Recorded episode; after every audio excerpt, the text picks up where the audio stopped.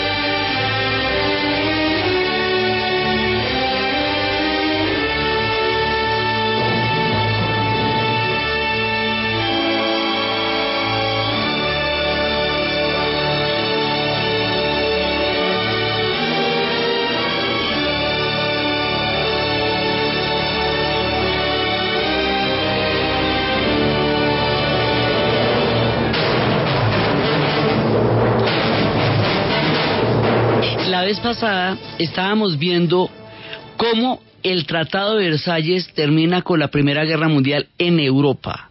Y estábamos viendo todas las consecuencias de lo que significó, de lo que significó esta, esta imposición, esta venganza, este castigo que Francia le impuso a Alemania y que la redujo a condiciones verdaderamente imposibles de salir adelante, que la puso a pagar la reconstrucción europea, la declaró culpable de una guerra de la cual eran culpables absolutamente todos, porque todos se querían meter en la guerra y todos se metieron en la guerra y la guerra la empezó a Austria, pero la culpa se la echaron a Alemania de cómo le prohibieron hacer ejércitos, eh, tener le quitaron territorio, la desmembraron. O sea, como una, un resultado que no correspondía a los campos de batalla, que no fue lo que pasó en las trincheras, sí va a pasar en una mesa en donde Alemania va a ser sacrificada al final de la Primera Guerra Mundial y habíamos visto cómo ese sacrificio de Alemania incubará después lo que Berman llamaría el huevo de la serpiente, que sería el nazismo sobre la ira narcisística de lo que le pasó a Alemania. Y por el otro lado estábamos viendo el surgimiento de nuevas naciones como Checoslovaquia, como Polonia, como la disolución del Imperio Austrohúngaro que era Austria y Hungría entonces eh, ya quedan dos naciones diferentes, Austria y Hungría, la Federación Yugoslava, junta a todas las naciones eslavas del sur, yugo significa sur. Entonces todo lo que son los croatas, los serbios, los montenegrinos, los eslovenos, van a, los macedonios y los bosnios herzegovinos van a, a conformar lo que se llama la Yugoslavia. Entonces habíamos visto que nacen todas estas naciones, se disuelven los imperios y que las consecuencias de la Primera Guerra Mundial en Europa van a ser tan dramáticas que van a dejar listas la Segunda Guerra Mundial. Es decir, la Primera Guerra Mundial va a terminar de una manera tal que va a condenar al continente europeo a dos guerras mundiales en lugar de una, no será la gran guerra, como la llamaban en su tiempo, sino la primera guerra mundial, porque lo inimaginable ocurrirá 20 años después, habrá una segunda guerra mundial más pavorosa todavía. Entonces las consecuencias en Europa son sumamente dramáticas.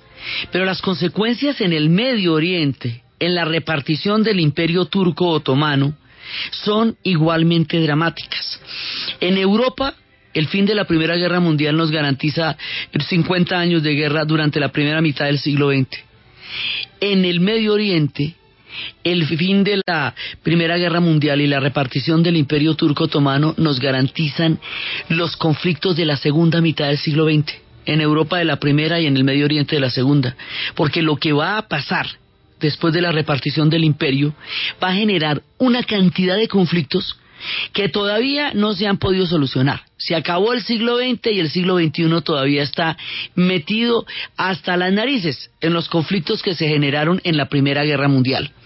Entonces, digamos, sus consecuencias son devastadoras a, gran escala, a proyección en el tiempo, 100 años después, estamos todavía pagando consecuencias de la misma Primera Guerra Mundial. Hoy vamos a ver qué fue lo que pasó en el Imperio Otomano y por qué eso genera tantísimas, tantísimos conflictos y por qué todavía esos conflictos no se han solucionado. Estábamos escuchando a la entrada del programa la banda sonora de Lawrence de Arabia, evocando la figura de este personaje mítico y romántico que se unió a la causa de la independencia árabe y que estuvo metido con ellos en todas las batallas él era inglés y este personaje fue parte de la ayuda de los británicos a la rebelión árabe contra el imperio turco otomano. Algunos lo consideran como el Bolívar de los árabes. Cuando este hombre que se hizo árabe, uno solo con la nación, y estábamos recordando esta película porque el papel que hace Peter O'Toole, uno de los más grandes actores de la historia de Hollywood, en encarnando a Lawrence Arabia, realmente recrea la magnificencia de este personaje tan lleno de contradicciones y a la vez tan épico que era él. Entonces, este personaje sí creía en los árabes y realmente estaba metido con ellos y era totalmente entregado a su causa. Pero mientras él está peleando con los árabes su independencia, se está haciendo un tratado secreto por el cual esa independencia se va a convertir en un protectorado, o sea, en una mentira. Le roban la independencia. Y por el otro lado, la incapacidad de los árabes para unirse en un momento tan crucial de su historia los va a poner en manos del colonialismo que los va a hacer parte de un reparto. Cuando López de Arabia se entera de eso, él se mata, coge una moto y tiene un accidente, se mata, o sea, no, no puede ir más allá de lo que está pasando. Pero aparte de este personaje que escribió los siete pilares de la sabiduría, aparte de ese personaje tan carismático que es Lawrence de Arabia, hay unos dramas históricos de unas proporciones impresionantes que vamos a proceder a contar. La idea de repartirse el imperio turco otomano porque el imperio turco otomano es el paso de los británicos a la India, porque en el imperio turco otomano está el petróleo y se ha tomado una decisión, Churchill ha tomado la decisión de cambiar la fuente energética de la Armada de los ingleses, de los buques de carbón a los buques de petróleo. Esta decisión de estas proporciones va a hacer que el Medio Oriente se vuelva geopolíticamente muy importante para las pretensiones expansionistas y coloniales de Occidente y que se vuelva un objetivo. El Imperio Otomano está haciendo agua, lo llaman el anciano enfermo de Europa, y en medio de él están contenidos una gran cantidad de pueblos árabes así como en medio del imperio austrohúngaro estaban contenidas una gran cantidad de pueblos eslavos. También entre los árabes hay una fiebre de nacionalismo que está dándole la vuelta al planeta durante estas primeras décadas, la primera década del siglo XX. Entonces resulta que aquí hay varios ataques en varios frentes, pero los problemas más graves se van a hacer a punta promesas. Resulta que después de el afer Dreyfus, después de eh, la injusta condena del coronel Dreyfus, del capitán Dreyfus a Cayenne, a la isla del diablo, por traición durante la guerra franco-prusiana, Emil Solá comprobó que él era inocente y que era por antisemitismo que se le había condenado. A partir de la, afer Dreyfus, un periodista húngaro llamado Teodoro Herzl hace, organiza una conferencia en Basilea, Suiza, y hace un juramento que la comunidad judía mundial va a crear un Estado y que no descansará hasta que no se haga el Estado de Israel. Él es el que crea mentalmente todo el Estado de Israel. Eso se llama el juramento de Sión, porque Sión es la colina sobre la cual se edificó el templo de Jerusalén. Hay un juramento histórico. En la Primera Guerra Mundial en 1917, los británicos están en un problema eh, muy grave en las trincheras y le piden a la banca mundial judía un préstamo enorme. Ellos le dan el préstamo y la eh, Gran Bretaña dice que vería con buenos ojos que en la tierra llamada Palestina existiera un Estado de Israel. Esto se llama la decisión Balfour y es una carta abierta para crear el Estado de Israel en el territorio de Palestina.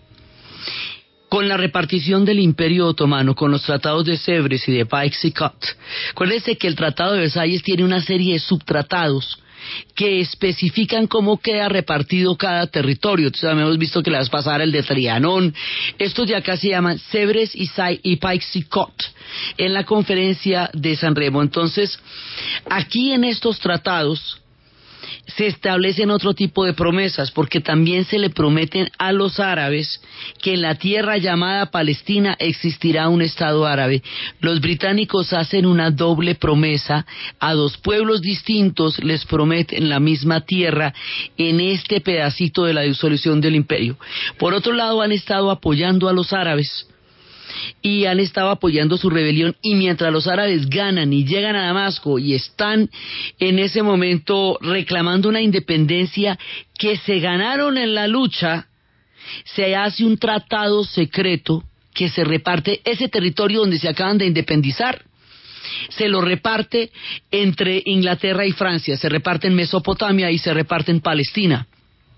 Eso quiere decir como si cuando nosotros acabáramos de hacer nuestra independencia en el segundo envión y nos hiciéramos toda esa vuelta con Bolívar, Santander, San Martín, termináramos siendo un protectorado inglés y no un continente recién liberado.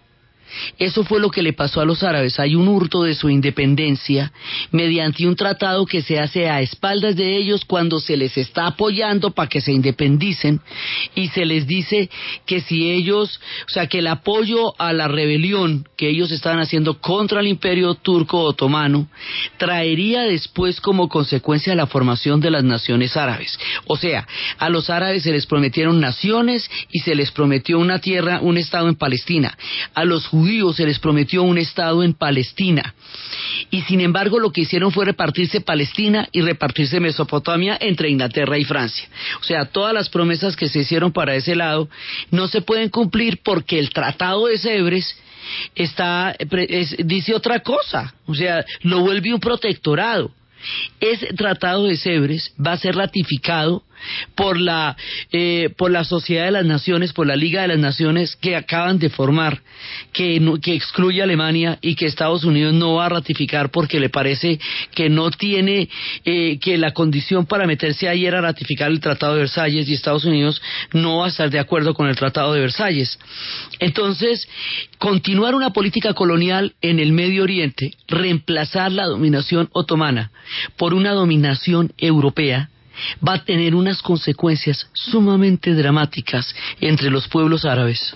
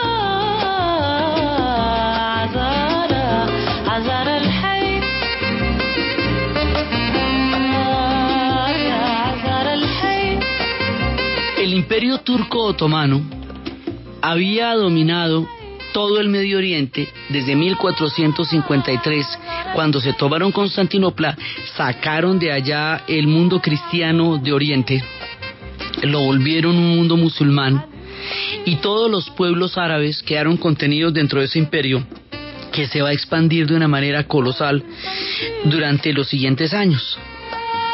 Ahora, cuando ellos se tomaron ese imperio, ellos siguieron con el trono del Islam que antes tenían los árabes y ahora tienen los turcos. Y lo que antes eran eh, califatos, después se llamaron sultanatos, que era, digamos, el poder turco sobre las tierras árabes y la continuidad religiosa del mundo sunita que los árabes habían constituido era el mundo sunita y el chiita, pero todo esto va a ser sunita y los, eh, los turcos otomanos también. Al ser otomanos, los otomanos sunitas, el sunismo va a continuar siendo la fracción mayoritaria del Islam. Entonces ellos van a tener un imperio gigantesco, gigantesco, gigantesco, y que se va a enfrentar permanentemente a los austrohúngaros durante 600 años hasta terminar siendo aliados con ellos en la agonía y en la hora de la muerte, que fue durante la Primera Guerra Mundial. Entonces, este imperio contiene una increíble cantidad de pueblos que, como les digo, había unos en Europa que eran los macedonios, los bosnios herzegovinos, todos esos, pero eso los pierde en la primera parte de la guerra. Ahora es para desbaratar el imperio. Entonces, en el imperio hay una rebelión, la rebelión de los jóvenes turcos que están tratando también de, digamos, de cambiar el proyecto del imperio por el proyecto de una república moderna, de corte occidental, eh, que esté de cara al siglo XX, pero esa república moderna de corte occidental a los árabes tampoco les dice nada porque no les soluciona los problemas a ellos, de todas formas. Entonces, está, hay una rebelión de jóvenes turcos, hay una guerra mundial, hay una rebelión de árabes, y hay una ambición desmedida de los ingleses y de los franceses sobre ese territorio. La conjunción de todos estos factores a la vez va a acabar con el imperio turco otomano y lo va a volver trizas. Y en esta repartición todo el mundo va a querer un pedazo. Y el pedazo que todo el mundo quiere va a atomizar al Medio Oriente en, en trocitos y los trocitos de cada una de esas cosas se vuelven cada uno uno de los conflictos que se está viviendo actualmente. Entonces, digamos, si es muy grave lo que pasó con la Primera Guerra Mundial en Europa, lo que pasó con la Primera Guerra Mundial en el Medio Oriente es de dar alaridos, porque va a producir muchas fragmentaciones, van a crear divisiones arbitrarias, lo mismo que se hizo con el reparto del África. Exactamente lo mismo. Entonces, como por esa época es el genocidio armenio y hay tanta bronca y tanto horror con lo que pasó, cuando se sientan las multinacionales a repartirse el imperio turco otomano en orden de las petroleras que ya tienen el ojo visto allá, le van a preguntar a un personaje armenio que se llama Kalkus Gulbekian cuáles son los límites del imperio turco otomano. Él dice, yo sé cuáles son los límites, toma el famoso lápiz rojo, hace un croquis del imperio y dice, estos son los límites. De lo que saquen de ahí, me dan el 5%. Una de las fortunas más grandes de toda la historia reciente es la fortuna de Gulbenkian, el hombre del 5%, porque detrás de eso está todo el petróleo que habrá de mover la sociedad industrial de ahí en adelante. Entonces la repartición no se hace de acuerdo con los pueblos, con ellos, en ellos contenidas, ni con sus culturas, ni siquiera con sus proyectos, ni con sus intenciones, ni con sus intereses. La repartición se hace con los intereses de las multinacionales petroleras de la época y con los intereses de los europeos. Es decir, esta gente va a ser servida en una mesa de negociación y en una mesa de negociación le van a echar cuchillo y tenedor y yo me pido este pedacito y usted se pide el otro. Entonces, eso es lo que va a originar tantísimas cosas. Primero, iban a disolver completamente el imperio totalmente, totalmente y lo iban a repartir y se iba, los ingleses se iban a quedar con la pechuga que era Estambul siempre como la mejor presa hasta que sale una rebelión del fondo del alma dirigida por Ataturk, Mustafa Kemal Pasha, que va a decir el que no esté de acuerdo con que acaben con el imperio de esta manera, que se rebele conmigo, y esa rebelión eventualmente va a impedir que Turquía como país desaparezca.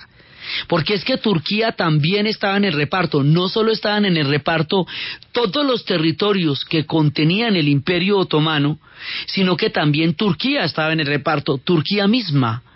Entonces dice, no, no, no, con Turquía no se metan, o sea, por lo menos dejen el país de Turquía que por lo menos exista. Entonces la rebelión de Ataturk va a salvar ese país, razón por la cual Ataturk significa el padre de los turcos. Es un hombre venerado en ese país. Él es el que va a hacer la moderna Turquía, la, el, el país laico que hoy son hoy día, el que le va a dar el derecho a las mujeres, va a disolver los harems, va a disolver eh, las condiciones imperiales y va a convertir a Turquía en un país moderno de cara al futuro. Y, y la Turquía que es hoy es en gran parte la obra de Ataturk. Pero en este momento crucial de la historia se está jugando el destino de todo el mundo. Entonces los turcos están teniendo que defender no solamente su destino, sino el, destino de toda esa área del Medio Oriente que está en juego ahorita.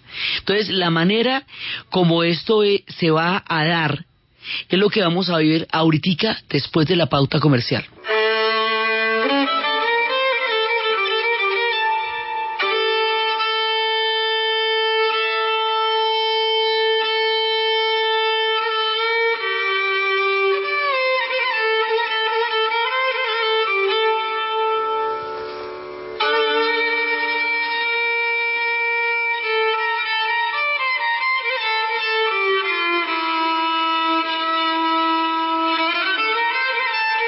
Es hora que puedas grabar desde cualquier televisor de tu casa.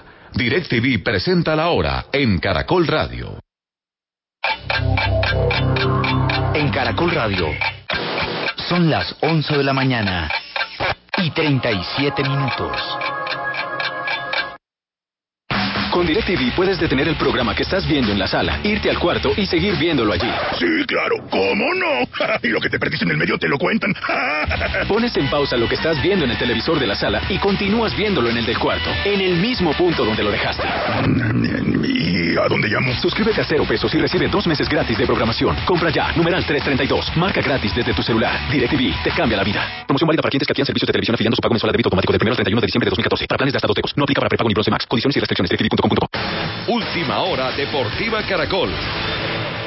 A pocas horas para el enfrentamiento entre el cuadro cardenal y el poderoso de la montaña, el técnico Gustavo Costas ha dicho que hasta último momento tomará la decisión sobre si su capitán Omar Pérez jugará el partido de vuelta de la final de la Liga Postobón. Asimismo, el técnico del DIM, Hernán Torres, dijo que también tenía algunas dudas en su plantel debido al desgaste de jugadores como Marrugo y Vladimir Marín, el volante Luis Manuel Seijas y la clave para ganar este encuentro. Creo que la, clave hoy, hoy es pensar que la serie está 0 a 0 y, que toca, toca ganar el partido. Eh, que la especulación puede ser un arma de doble filo. Lo sabemos y, estamos conscientes de que el partido está muy, muy abierto. El partido de este domingo iniciará a las 5 y 30 de la tarde en el Estadio El Campín con la conducción de Luis Sánchez de Bolívar.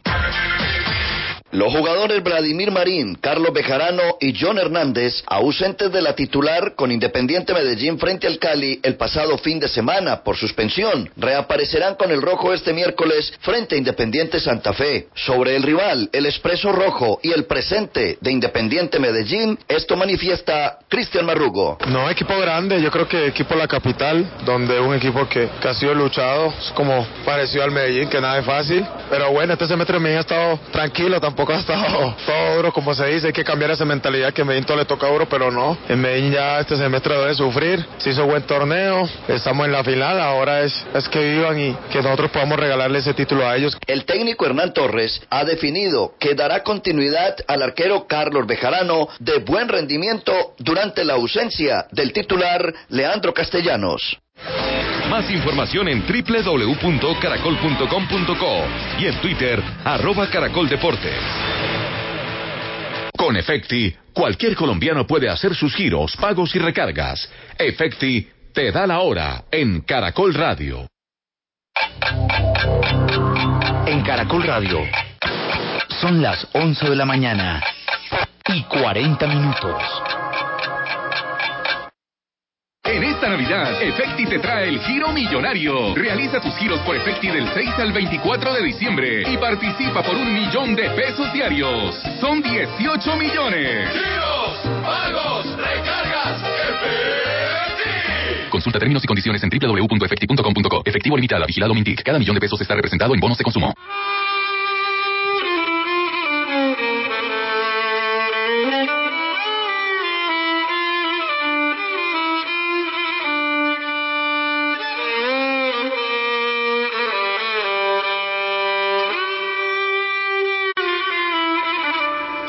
Disolución del imperio turco otomano se hace a base de promesas.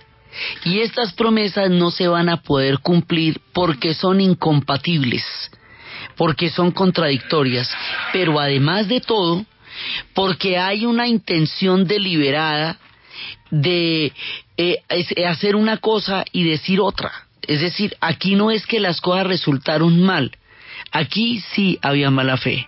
Porque usted no puede prometerle la independencia a unos pueblos y al mismo tiempo repartírselos como protectorados. Y de ahí en adelante todo por el estilo. Entonces, por el otro lado, o sea, ¿qué eran, ¿cuáles eran los países que hoy integran, que, lo que hoy son países y que en esa época era parte del Imperio Otomano?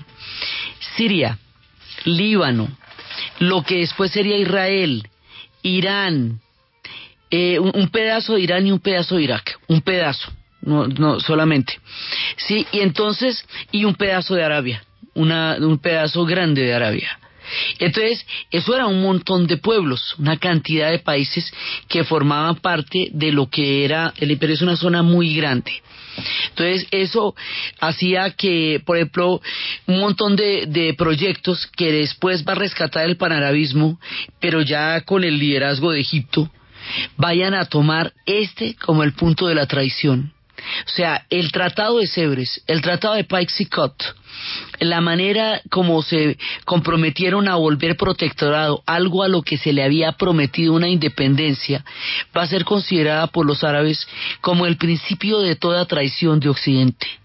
Y es el origen del conflicto más grande entre el mundo árabe y el mundo europeo.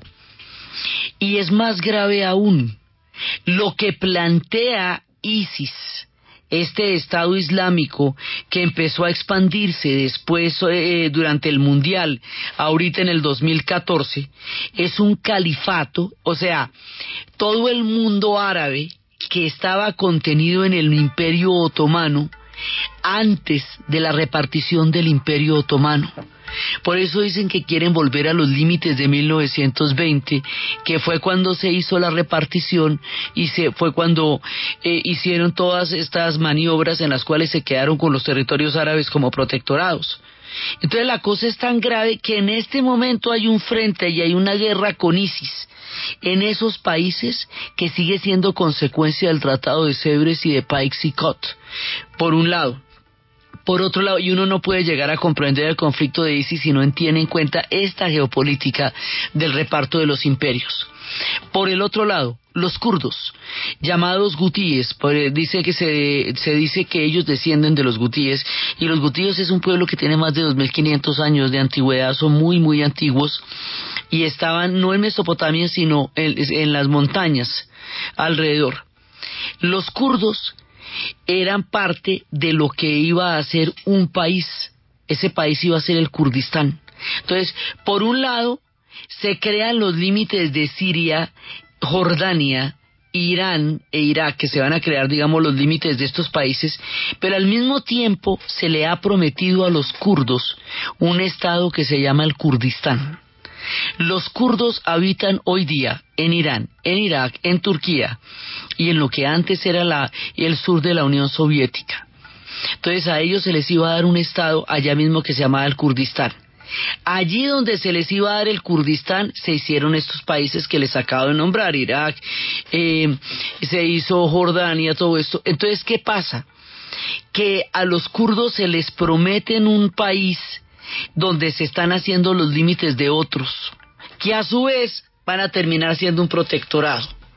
Entonces, no se le cumple a nadie ni a los kurdos les dan el Kurdistán, razón por la cual están peleando desde 1920, porque al no darles un Estado, van a quedar como minorías en todos los estados en donde se encuentran, van a ser terriblemente maltratados y traicionados hasta el límite en que Hussein los gaseó eh, durante su gobierno en una matanza impresionante, el Ayatollah Khomeini les prometió a ellos que los iba a apoyar si apoyaban la revolución y luego y luego los atacó, todo el mundo les ha prometido cosas y los ha atacado.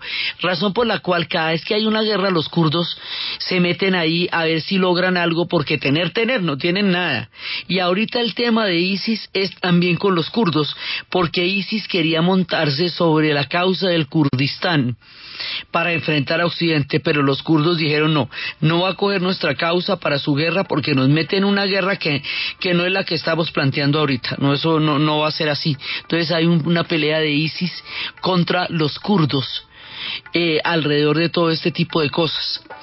Entonces se nos crea el problema kurdo que no se ha podido solucionar se nos crea el problema del conflicto árabe-israelí, hágame el favor el conflicto árabe-israelí se va agravando y agravando porque cada uno tiene una promesa de una patria hecha por los ingleses.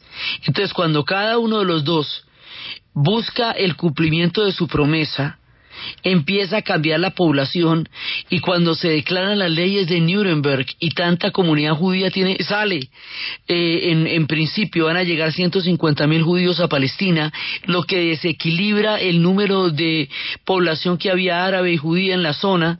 Entonces esto va a ser cada vez más grande y después con el holocausto con la tragedia tan terrible, con el horror y el crimen del holocausto, pues ya con un boque eh, haciendo en una huelga de hambre, parqueado, eh, fondeado sobre el vuelto de Haifa, pues la ONU después decidirá la creación del Estado de Israel en la tierra que también era Palestina y, y propondrá la partición dos estados que en ese momento los palestinos no lo aceptan porque no entienden por qué van a tener que partir su tierra y hoy por hoy es un conflicto que no se ha, que no se ha solucionado y que todavía no tiene vías de solución.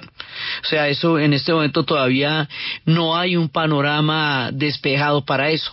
Entonces, el problema kurdo, el conflicto árabe-israelí, el tema del Estado Islámico que reclama los límites del Imperio Otomano y que quiere más aún un califato, es decir, la estructura social y política que existía en esa zona antes del Imperio Otomano.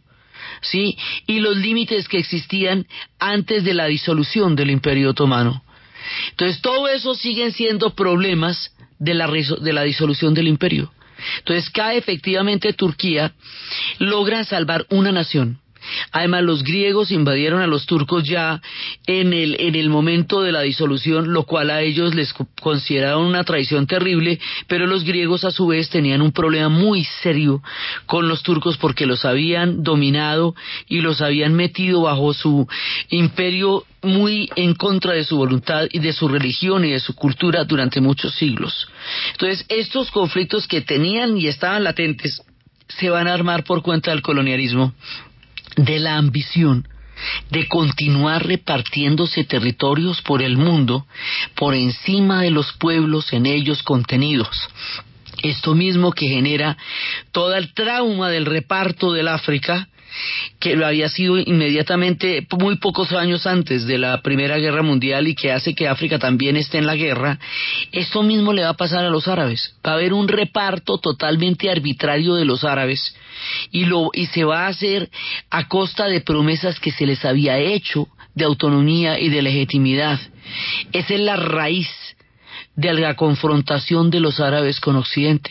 Lo que pasa es que eso no sale con frecuencia en los medios y solo se ve la actitud de los árabes frente a Occidente, pero ellos estaban comprometidos a darle una salida política y se la negaron, por un lado, y por el otro lado, a ellos les habían eh, comprado el petróleo a precios irrisorios, como fue el trato de Lord Darcy Knox, que había dicho que todo el petróleo comprendido en el antiguo imperio persa sería de la Anglo-Persian por años sin regalías.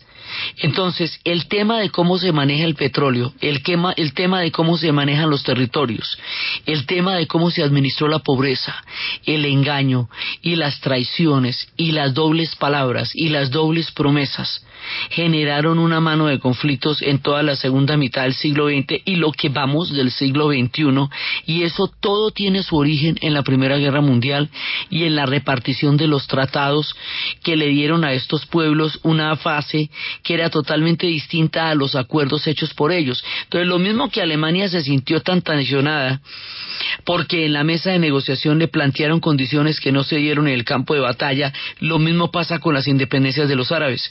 Las ganan en el campo de batalla y luego no solamente pierden eh, la, la autonomía, que se vuelven un protectorado. Un protectorado es un Estado bajo la subordinación y el mando de otro. Es decir, un protectorado es un Estado que no tiene soberanía ni poder de decisión fundamental sobre su propio destino. Entonces los árabes terminaron haciendo un negocio para ellos muy malo, que era cambiar de manos. Y ahí sí, mejor dicho, vendí la lora para no cargarla. Porque ellos eran parte del imperio turco otomano y ahora quedan siendo parte del imperio británico, que fue el único que sobrevivió como imperio, y parte de, de la intervención francesa, que se va a quedar con Siria y con Líbano mientras que en la parte de Mesopotamia se van a quedar los ingleses y finalmente trasladaron la política de imperios al Medio Oriente en un relevo frente al imperio turco otomano. Por eso va a surgir una corriente histórica muy fuerte que va a intentar revertir este resultado histórico. Esa corriente en los años 50 se va a llamar el panarabismo y es la que va a liderar Gamal Abdel Nasser. Y por eso en los años 50 se van a dar todas las liberaciones de, las, de los países africanos que fueron repartidos en la conferencia de Berlín. Entonces, esta mirada geopolítica tan ambiciosa, tan unilateral y que tiene ese como un juego de risk, viendo a ver usted cómo se apodera de territorios que antes eran de otros, genera los conflictos que hoy están ardiendo en todas partes y que hace que el tema del Medio Oriente se vuelva cada vez más álgido en la geopolítica actual.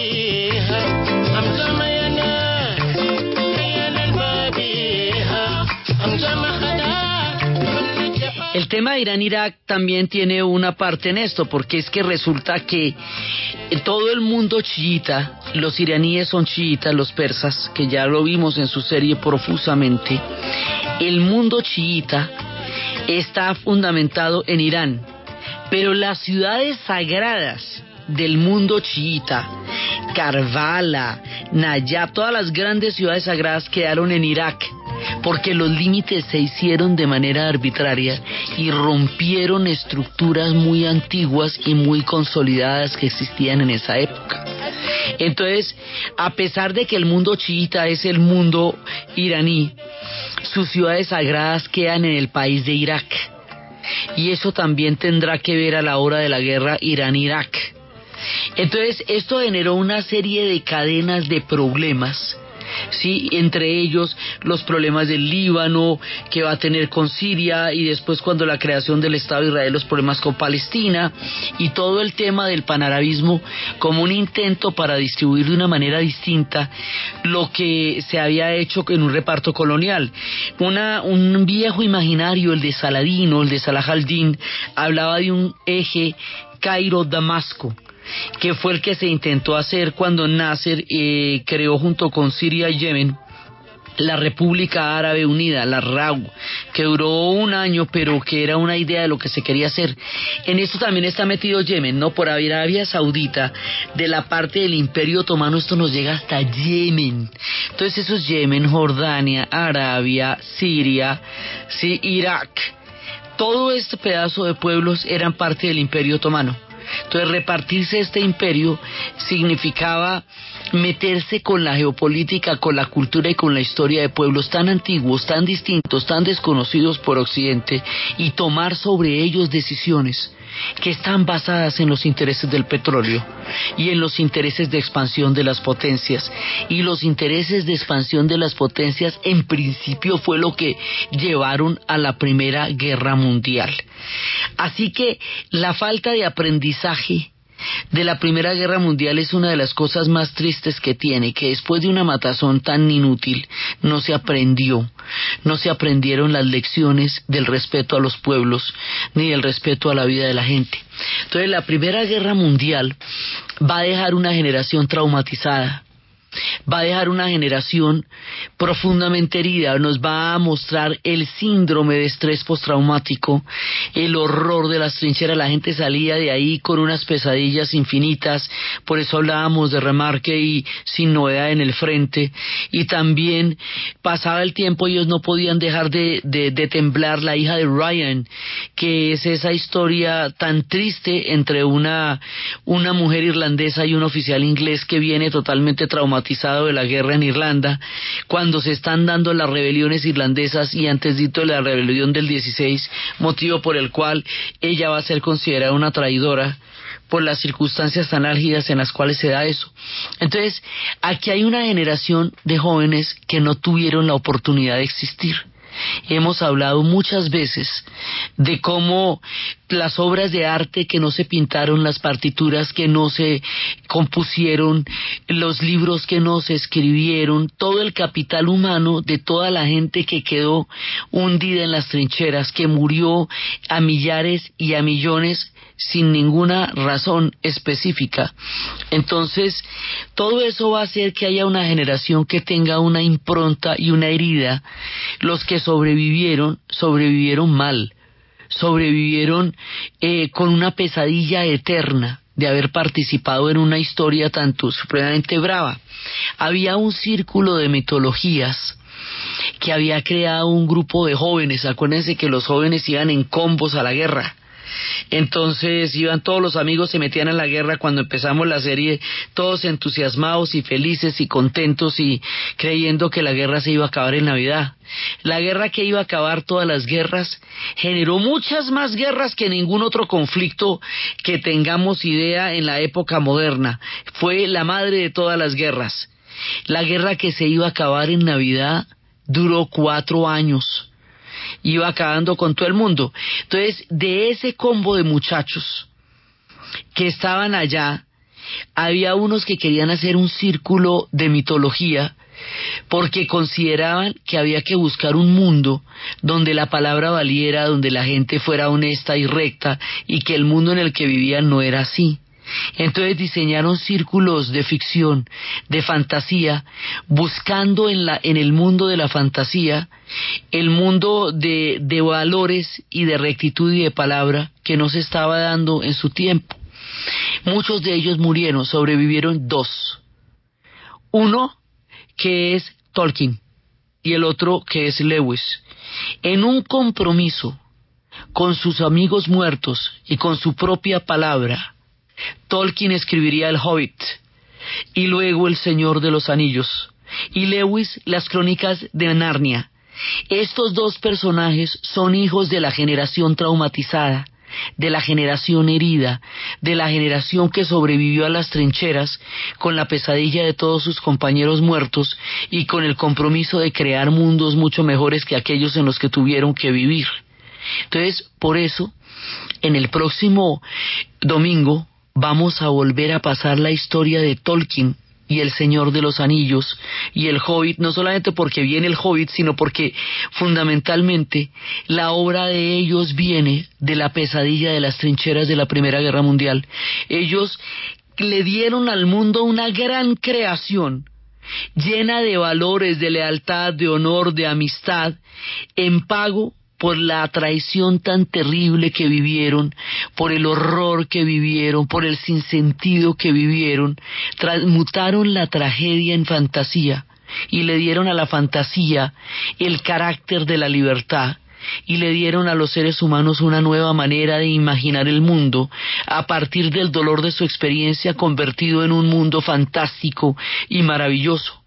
Entonces, el próximo domingo vamos a contar la historia de Tolkien y el Señor de los Anillos. Después empezamos la temporada de Navidad y cuando regresemos en enero vamos a hablar de los colombianos en la Primera Guerra Mundial de las cartas de aquellos que vivieron y estaban allá en el momento de la guerra. Vamos a terminar las últimas lecciones cuando volvamos en enero y con Tolkien vamos a empezar nuestra temporada de Navidad y dejamos en este punto las lecciones históricas de una guerra que se iba a acabar en Navidad y que iba a acabar con todas las guerras y que había empezado con un gran entusiasmo y que dejó al mundo sumido en una sombra que para los europeos sería el origen del existencialismo, del dada, del surrealismo, de las diferentes explicaciones del mundo cuando la razón se había suicidado, cuando los imperios se habían sucumbido y cuando la civilización había mostrado un rostro terrible que le quitaba el ámbito de ser aquellos que eran portadores de una razón para ser aquellos que le demostraron al mundo una lección histórica vergonzosa en primera instancia para ellos mismos.